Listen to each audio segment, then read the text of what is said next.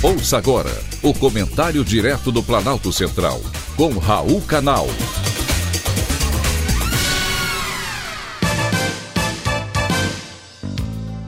Queridos ouvintes e atentos escutantes, assunto de hoje: boa leitura. O hábito de leitura tem relação comprovada com uma melhor qualidade de saúde mental. A leitura, por envolver imaginação, mentalização, funciona como um exercício para o cérebro humano. Além disso, sempre aprendemos ao menos palavras novas. Quem lê tem mais senso crítico e mais discernimento.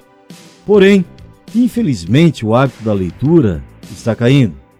Grande parte dessa estatística está ligada ao preço dos livros. Hoje, somente entre as crianças de 5 a 10 anos teve aumento do hábito da leitura segundo dados do Instituto ProLivro.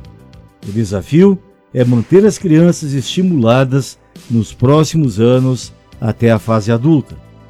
Outro dado surpreendente é de que 70% das famílias brasileiras não têm livros em casa.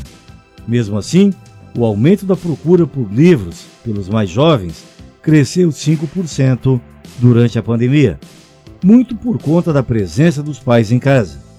Para tornar o dia menos cansativo, os pais começaram a ler, mesmo que pela internet, para as crianças.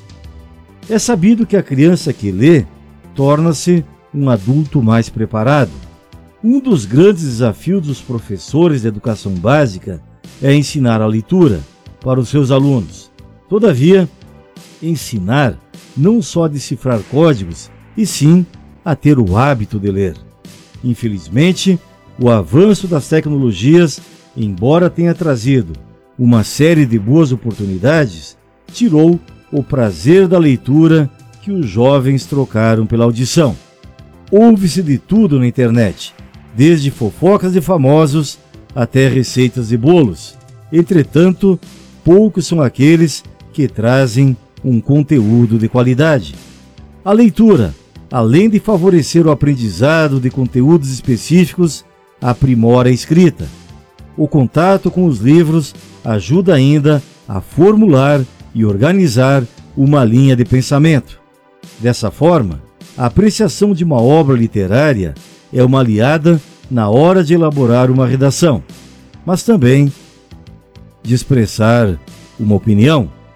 Se você que está me ouvindo não tem paciência para ler um bom livro, saiba que a paciência é uma virtude dos vencedores. Boa leitura. Foi um privilégio ter conversado com você.